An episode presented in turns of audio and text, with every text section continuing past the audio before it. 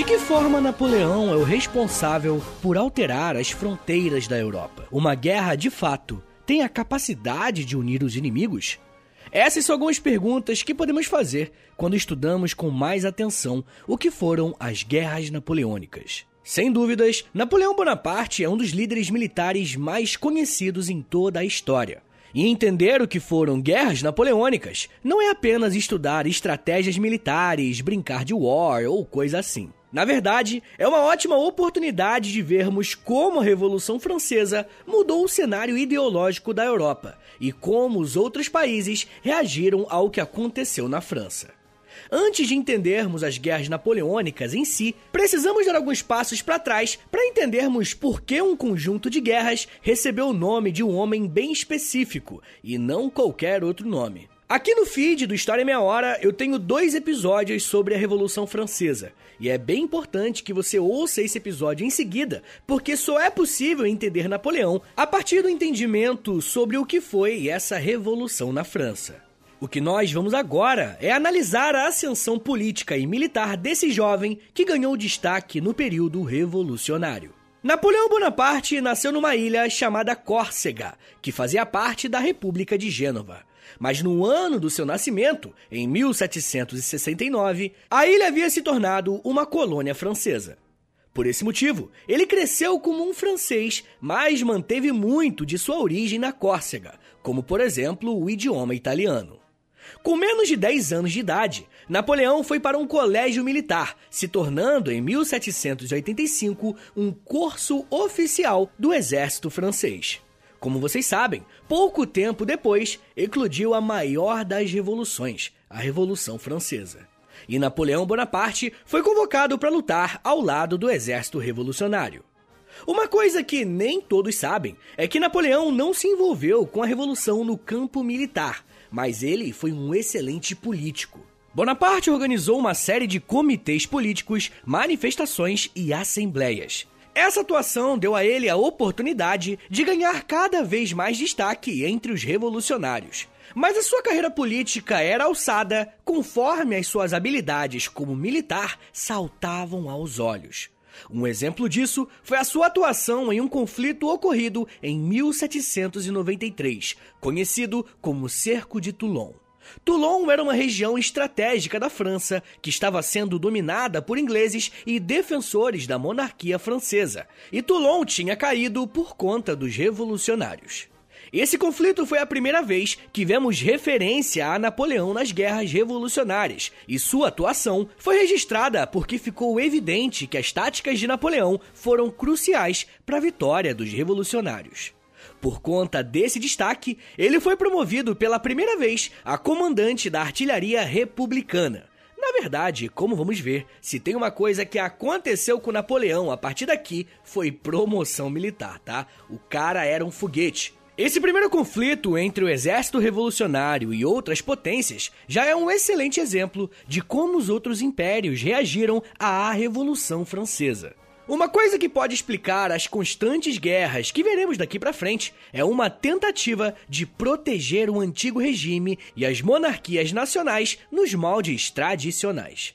O historiador Eric Hobsbawm, que eu sempre cito aqui no podcast, em seu livro Era das Revoluções, vai dizer que, abre aspas, em 1792 a 1815, houve guerra quase ininterrupta na Europa, em combinação ou simultaneamente com outras guerras fora do continente. Fecha aspas. Então é como se a Revolução Francesa desencadeasse uma grande onda de guerras, sendo boa parte delas em reação aos ideais revolucionários vistos desde 1789.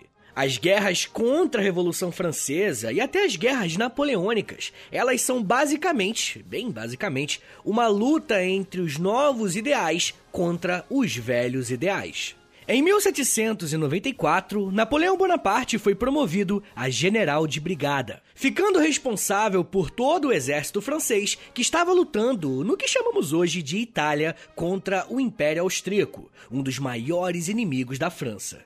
Além de um grande estrategista militar, vemos que Napoleão era um cara que se importava bastante com status e poder. Quando o exército tentou rebaixar a sua patente, ele se recusou e, como forma de punição, foi enviado de volta para Paris. Só que, se os comandantes do exército fizeram isso como uma forma de punição, o tiro saiu pela culatra. Em outubro de 1795, a República recém-instaurada na França estava sofrendo ataques internos de defensores da antiga monarquia. Um líder republicano chamado Paul Barras, que conhecia a fama e a postura de Napoleão, o convocou para proteger o palácio do governo republicano. Napoleão Bonaparte conseguiu derrotar os monarquistas e, com isso, começou a consolidar a sua imagem de herói nacional, sendo até recolocado no exército francês que estava lutando na Itália, mas agora como comandante máximo. Napoleão, à frente do exército francês, lutando contra os austríacos, não perdeu nenhuma batalha. Como ele estava lutando contra um império, Napoleão tinha como estratégia libertar os povos que estavam submetidos a esse domínio imperial e contar com esses povos como repúblicas irmãs, e assim aumentar as suas chances de vencer os austríacos. Napoleão Bonaparte tinha se tornado agora uma grande referência para os franceses e encarado por muitos como o protetor da nova república. Enquanto Napoleão colecionava vitórias militares em diversas expedições que era designado, a França estava passando por um momento de instabilidade política e econômica. A partir de 1795, os franceses estavam sob a liderança de um regime político chamado Diretório, mas que estava sendo acusado de corrupção, era impopular e estava sendo constantemente acusado de ser ineficaz. Em parte desse período, Napoleão estava no Egito em uma campanha militar. Quando ele retornou para a França, a sua chegada foi vista como um sinal de esperança pelos franceses, e logo ele articulou com outros políticos a derrubada do diretório. Esse golpe aconteceu em 1799 e ficou conhecido na história como o golpe do 18 de Brumário. E para muitos estudiosos, marcou o fim do período revolucionário, dando espaço agora para a ascensão de Napoleão Bonaparte à frente da França. Por conta dos diversos anos servindo o exército revolucionário nos conflitos militares que foi designado, e principalmente por ter vencido todas essas batalhas, poucas pessoas tinham tanta credibilidade e popularidade na França como Napoleão Bonaparte. O general soube usar isso ao seu favor, sendo um dos articuladores no golpe do 18 de Brumário, que em seguida instaurou um consulado na França, onde três cônsules iriam ser os responsáveis pelo poder executivo no país. Além de Napoleão, os outros dois cônsules eram Roger Ducos e Emmanuel Sieyès, mas eles não tinham nem metade da força política que o general Corso tinha. Napoleão usou a sua influência e popularidade para minar a participação dos outros dois cônsules e, através de um plebiscito, concentrou poderes na sua mão. Na prática, era como se Napoleão fosse uma espécie de ditador, impedindo que os outros dois políticos exercessem as suas funções enquanto apenas Napoleão governava e tomava as decisões na França. Napoleão aproveitou esse momento de centralidade política interna para voltar os seus exércitos para as fronteiras para se protegerem de possíveis invasões. Mas Napoleão também atacou. E um de seus primeiros alvos foi o governo austríaco, que estavam se organizando para invadir a França. E antes de eu te falar como foi essa primeira batalha de Napoleão, enquanto líder do país, e não só do exército, tá bom? Eu preciso contextualizar a respeito do debate que existe sobre o termo guerras napoleônicas, que é o tema central do nosso episódio, né? Não existe entre os historiadores um consenso exato de quando começaram as tais guerras napoleônicas. Alguns consideram que são todas as guerras que Napoleão participou desde os primeiros anos da década de 1790 enquanto outros preferem que 1799 seja o início desse período, uma vez que Napoleão já está no governo.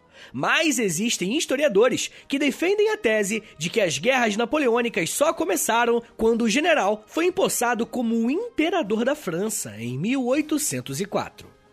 Mas por que, que eu tô falando isso para vocês? É porque eu quero mostrar para vocês que os assuntos em história não são fixos, concretos. Dependendo do livro didático ou material que você use para estudar esse tema, você pode ter inícios diferentes, sendo que os inícios mais aceitos são de 1799 e 1804.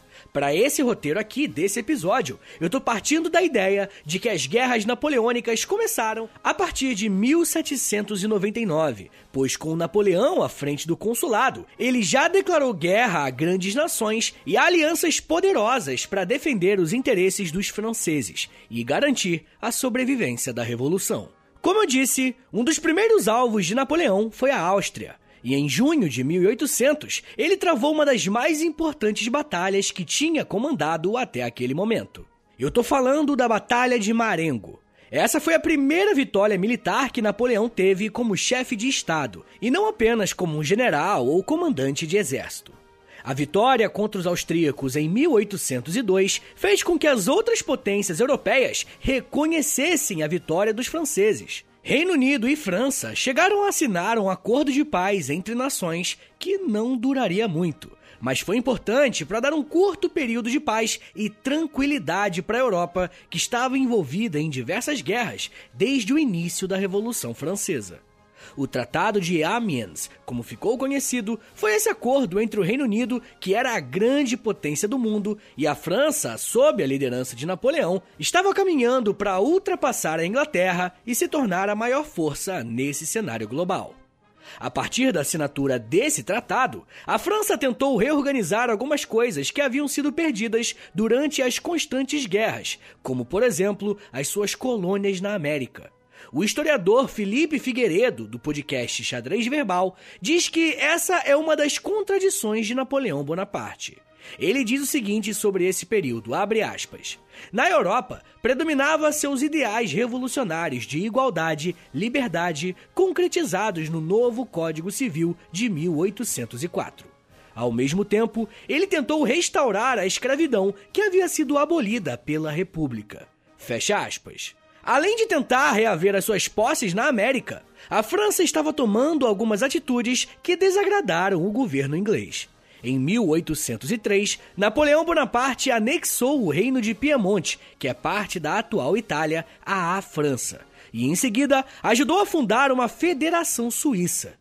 O ponto é que os franceses alegavam que essas duas regiões não faziam parte do Tratado de Amiens e, por isso, essas ações não eram uma provocação ou algo do tipo. Por outro lado, Napoleão avançava nesses pontos porque a Inglaterra não estava cumprindo o acordo muito bem pois as tropas britânicas não tinham saído de Malta como tinham combinado. O desconforto inglês não eram as únicas coisas que Napoleão tinha que se preocupar naquela altura do campeonato. Como principal líder do país, Napoleão sofreu diversos atentados contra sua vida por parte de ataques de revolucionários radicais e até de defensores da antiga monarquia francesa.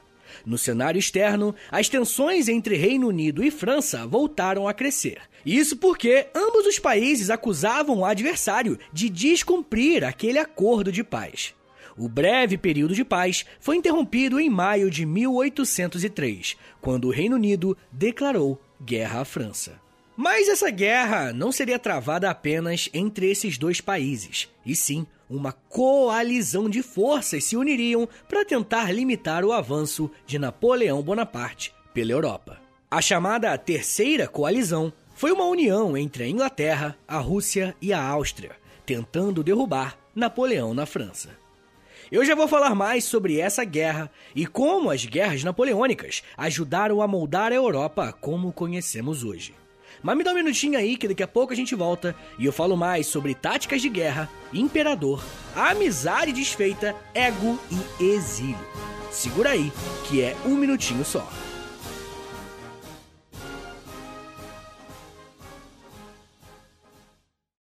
agenciadepodcast.com.br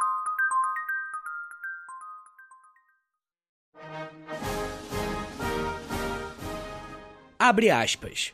O segredo das grandes batalhas consiste em saber como manobrar e se concentrar no momento certo.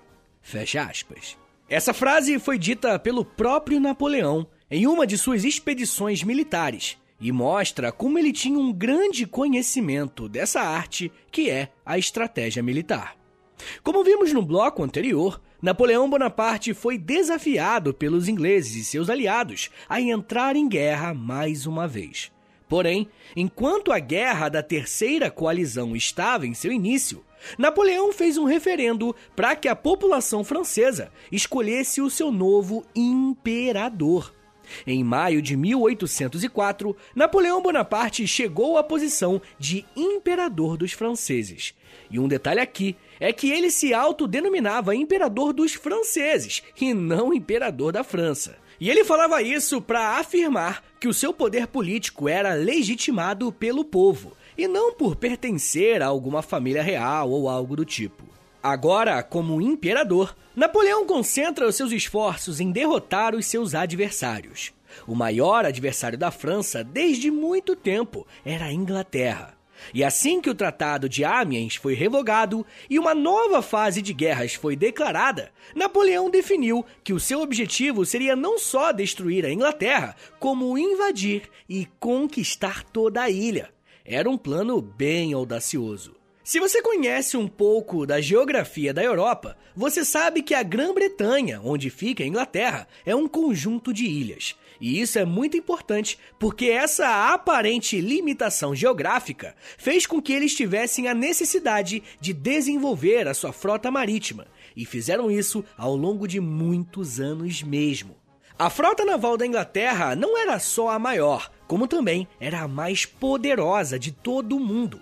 Se Napoleão quisesse invadir o território dos seus inimigos, teria primeiro que vencer os navios ingleses.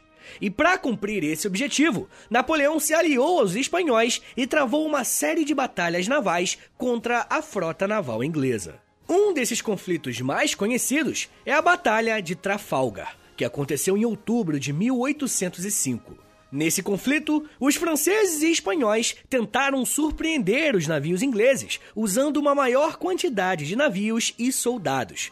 Mas, surpreendentemente, ter mais navios e soldados em uma parte específica da guerra não adiantou muito. Esse conflito foi travado no Cabo Trafalgar, uma região próxima a Cádiz, na Espanha.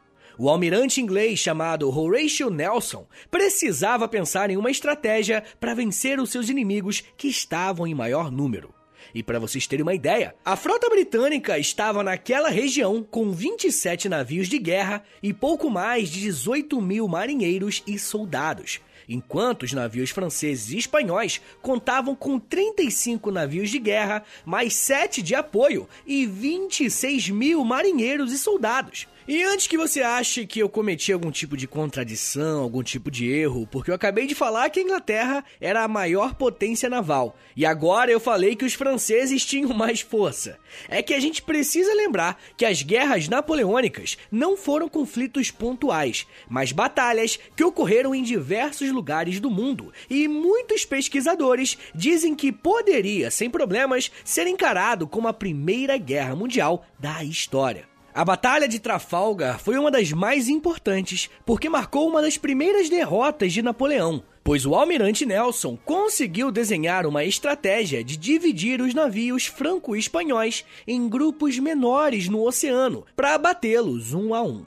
Para os ingleses, essa vitória é tão importante que Trafalgar passou a dar nome a uma das principais praças de Londres. E com a morte do comandante Nelson no conflito, ele foi alçado a um dos maiores heróis das Forças Armadas Britânicas.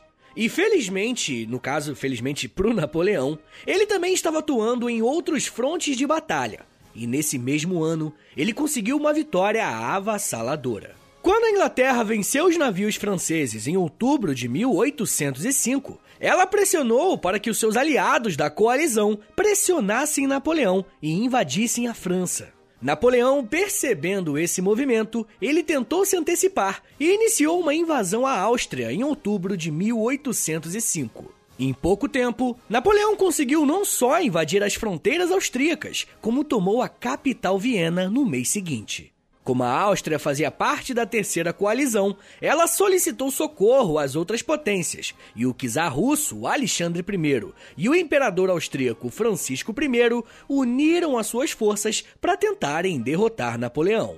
Essa união foi um problema para o Napoleão. Diferentemente da batalha anterior, dessa vez ele contava com um número de soldados muito menor que os russos somados com os austríacos. O confronto aconteceu em uma vila na cidade de Austerlitz, que acabou dando nome à batalha. Para driblar a desvantagem numérica, Napoleão tentou despistar os inimigos fingindo uma fuga da cidade, mas ele colocou os seus soldados escondidos para ver se os russos e os austríacos iriam atrás deles. Napoleão é safado, rapaz. Os inimigos de Napoleão não perceberam a estratégia e acabaram indo de encontro com os soldados franceses que conseguiram atacar um exército de cada vez, derrotando esses dois membros da coalizão.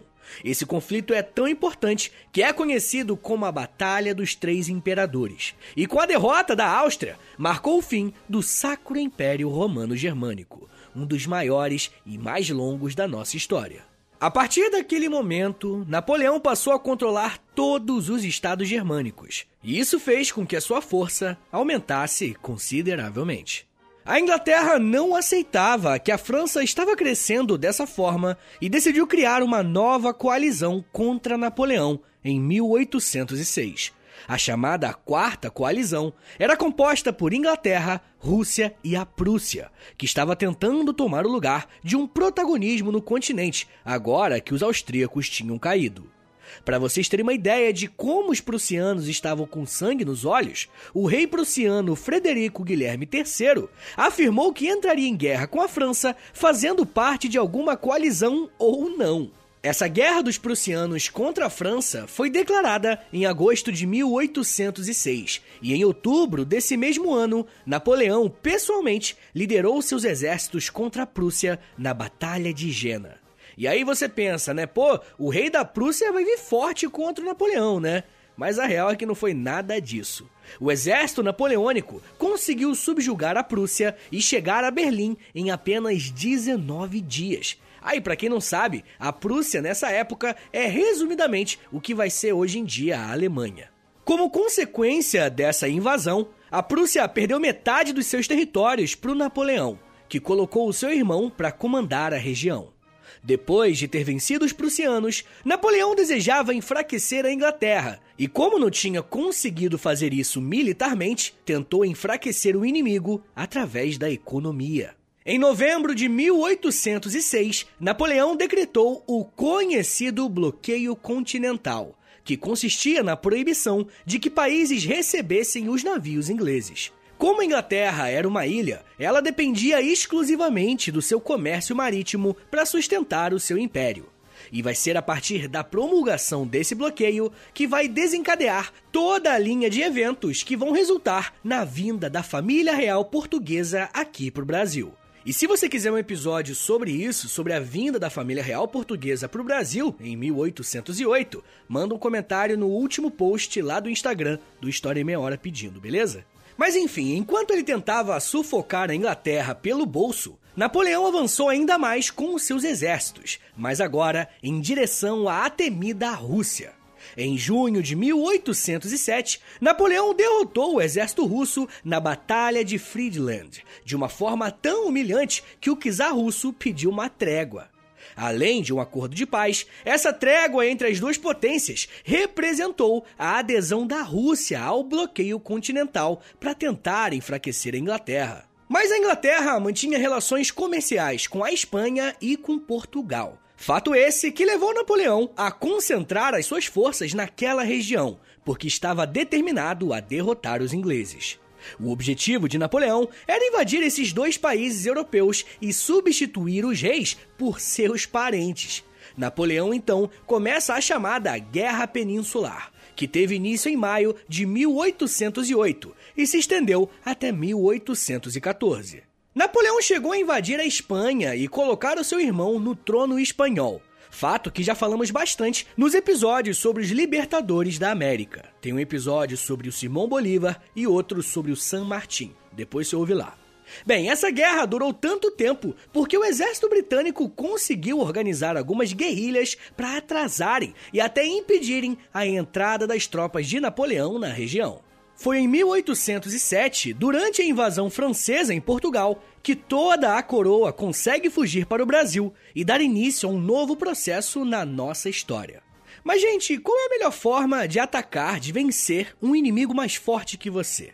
A melhor forma, a melhor estratégia é esperar o seu momento de fraqueza. Napoleão, em 1808, estava passando por um momento de dificuldade para consolidar o seu poder em Portugal. Aproveitando isso, a Áustria, sim, aquela Áustria que tinha perdido boa parte dos povos germânicos para o Napoleão, trabalhou para organizar mais uma coalizão contra o imperador dos franceses. A chamada Quinta Coalizão contou agora com o fragilizado Império Austríaco e o Reino Unido. Com o surgimento de mais essa ameaça, Napoleão teve que concentrar os seus esforços de guerra contra os austríacos, e na Batalha de Wagram, entre os dias 10 e 14 de abril de 1809, venceu seus inimigos mais uma vez. Nessa nova derrota, os austríacos perderam ainda mais territórios e, para evitar que eles se levantassem contra a França novamente, o Napoleão se casa com Maria Luísa de Habsburgo, a filha do imperador austríaco. E como vocês devem saber, naquele período os casamentos funcionavam como uma forma de fazer negócios, e nesse caso, de estabelecer a paz de uma vez por todas entre franceses e austríacos. Até esse momento, Napoleão Bonaparte conseguiu redesenhar todas as fronteiras e domínios da Europa. O historiador Luiz Edmundo Moraes vai dizer que, abre aspas, em 1812, o Império de Napoleão englobava metade do continente. Napoleão parecia ter construído um império inabalável, até que a Rússia resolveu abandonar o sistema em função de prejuízos contra o seu próprio comércio. Fecha aspas. Esse abandono da Rússia que o professor Luiz está citando é o bloqueio continental. A Rússia, por diversas vezes, descumpriu as ordens de Napoleão que ela não realizasse negócio com os ingleses, e por isso, diversas vezes ouviram apenas ameaças de invasão por parte do Napoleão. Internamente, políticos russos afirmavam que esses acordos com Napoleão eram muito prejudiciais para o Império Russo e os russos deveriam invadir a França. Olha que doideira! E para se antecipar a isso, Napoleão Bonaparte organizou a maior das tropas de guerra para lutar contra o exército do czar. Em 1812, Napoleão levou mais de 600 mil soldados para marcharem em direção à Rússia.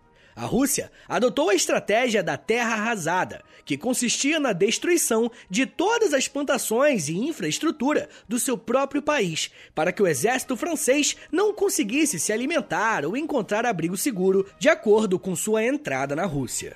Mas, gente, um pequeno parênteses aqui, tá? 600 mil soldados é muita coisa mesmo hoje em dia. Imagina no começo do século XIX.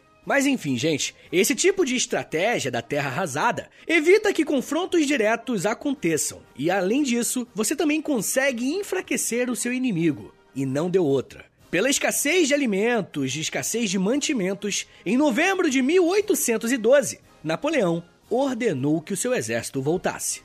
Mas aí, gente, entrou em cena o inverno russo.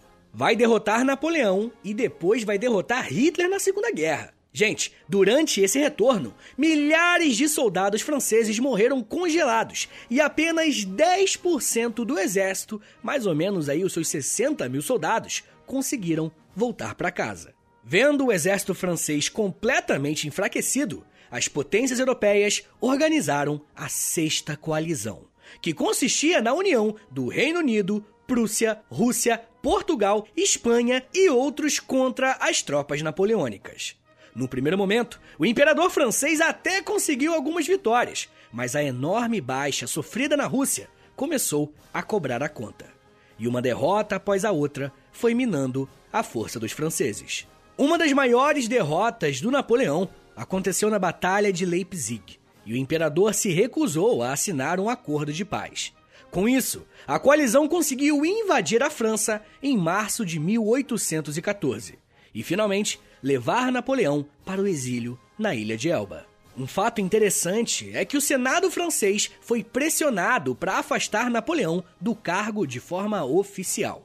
Essa derrota de Napoleão, em 1814, coloca um fim às guerras napoleônicas, mas não à sua atuação política ou legado. Napoleão vai ser resgatado do exílio alguns meses depois e ele vai fazer o seu governo dos 100 dias, onde ele se prepara para lutar contra a sétima coalizão da Batalha de Waterloo. Mas Napoleão não consegue vencer e ele é exilado mais uma vez e ele vai para o lugar onde ele irá morrer, a ilha de Santa Helena. Para muitos historiadores, a última batalha das guerras napoleônicas foi essa, a Batalha de Waterloo, em 1815. Para outros, como eu disse, foi a Batalha de Leipzig, em 1814. Mas para qualquer historiador, Napoleão Bonaparte foi uma das maiores figuras da história. O homem que transformou o mundo moderno no mundo contemporâneo. Para muitos, Napoleão é apenas uma continuação, uma segunda parte do processo que começou em 1789 na Revolução Francesa. Um processo que oficializou o começo da subida da burguesia para o topo da sociedade. E hoje, o resultado do processo revolucionário da França, o resultado de Napoleão e de muitos outros que aconteceram como consequência destes, é o mundo que vivemos. Um mundo onde a burguesia é a verdadeira classe dominante.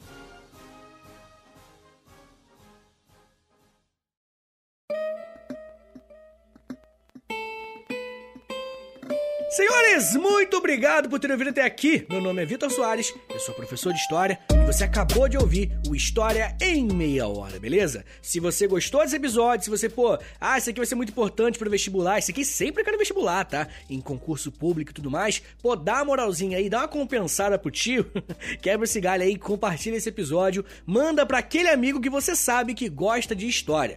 Ou se você quiser, você pode postar lá nos stories do Instagram, olha que legal, e aí você me marca lá, arroba História em Meia Hora. Ou você pode postar no Twitter também, né? Por que não? E marca lá, arroba H30podcast. Gente, não se esqueça que se você gosta do História Meia Hora, você quer ver esse podcast continuar de pé por muito tempo, a melhor forma de você ajudar para que isso aconteça é assinando o Apoia-se, beleza? apoia.se barra História Meia Hora, que é o Apoia-se que mantém o História Meia Hora, tá bom, gente? Ó, mas tem muita gente que me pediu Pix, né? Pô, Vitor, eu quero fazer uma ajuda isolada. Pô, sinta-se convidado para mandar um Pix pro tio e é só você mandar a nota aí. É o historiaemmeiahora.gmail.com, meu pix, tá? historiaemmeiahora.gmail.com.